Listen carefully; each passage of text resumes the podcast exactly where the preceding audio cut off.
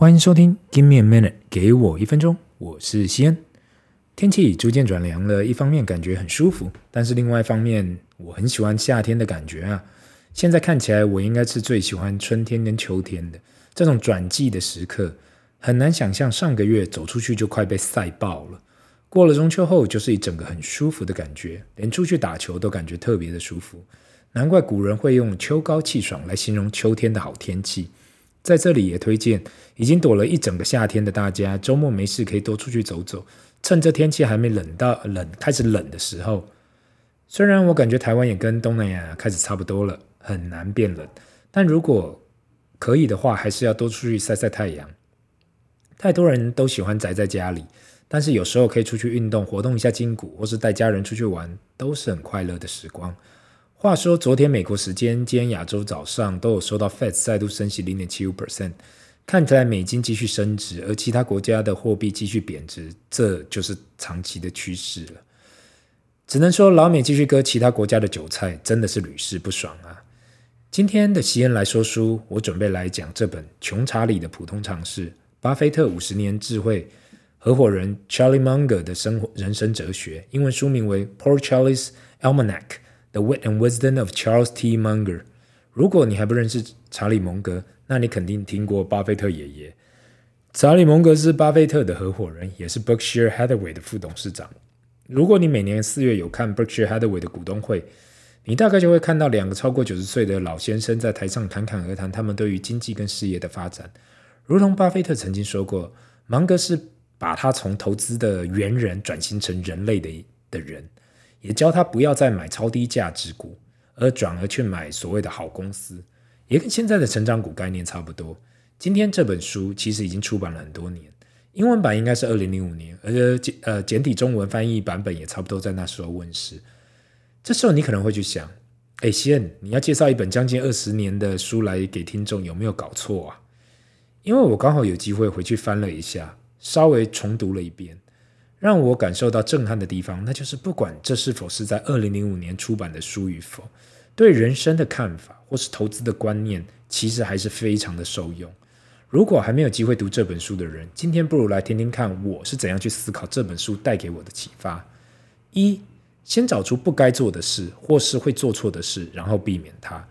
相信大家听到这里应该会有一点点感觉混淆，因为身为正常人，我们都在想该怎样把事情做对做好。可是蒙格却是叫我们先去想，不该怎么做，或是怎么样做会做错。如果知道怎么做会做错的话，那就不要往会做错的方向去走。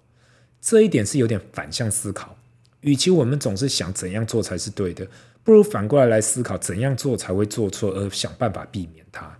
一开始听到这个想法，我其实很震撼，因为我过去从来没有用这样的角度去思考一个问题。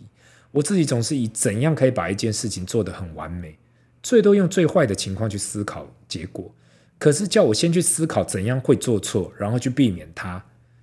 这书中有提到一个很有意思的说法，他说一个成功的人生与企业来自于你要早知道该避免什么，那就是早死、不好的婚姻跟其他类似的事件。第二点，投资应该专注在自己的能力圈。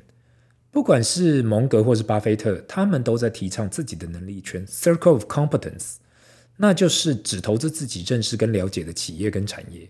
如果今天自己不懂这个产业，再好的公司他们都不会投资。其实这种道理就跟任何经营企业或者想要投入新产业的思考模式一样。如果你自己都不懂这个产业，没有精力去了解这个产业的细节，那不如不要投入。如同台湾人所讲的美感，每个产业都有它的美感。他所提倡的，在自己的能力圈找到最好的公司来集中投资，而不要太过分散，道理上是没有错。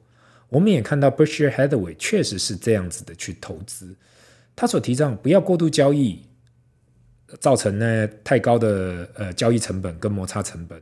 别为了行动而行动，绝对是需要参考的。但是换个角度去看，也看到巴菲特过去十来年的股东会都有提到，如果你没有他们的能力圈。最好是把资金投入低成本的指数型基金，这样长期来讲可能比较有机会成功。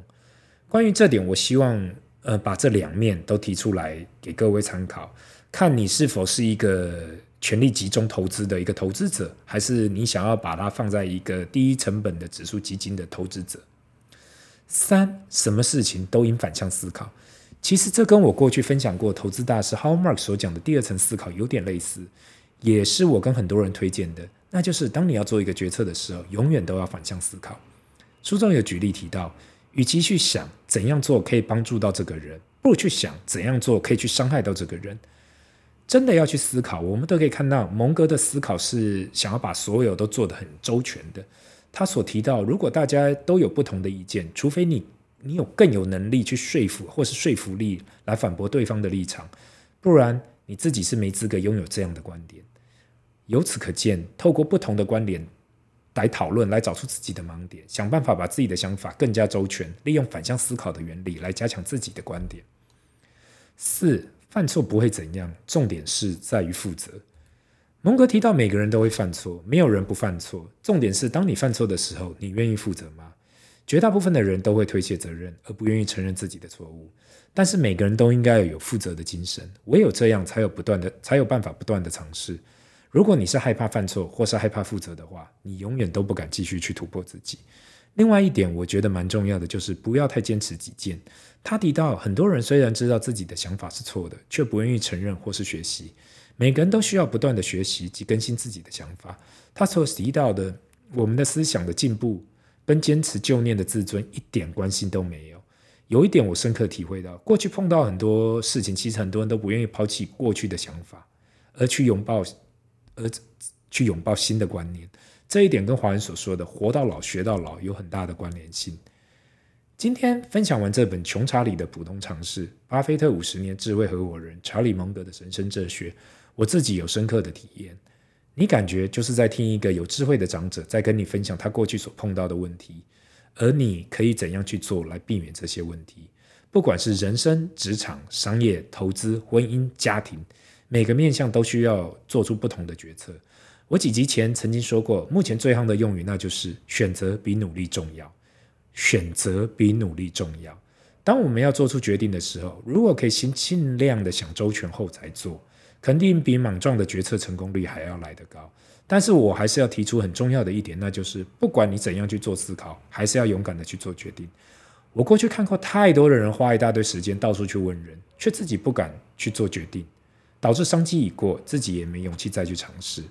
今天西恩来说书分享到就到这里，如果你有什么问题，麻烦留言，不要忘了按赞及订阅。Give me a minute，给我一分钟，拜。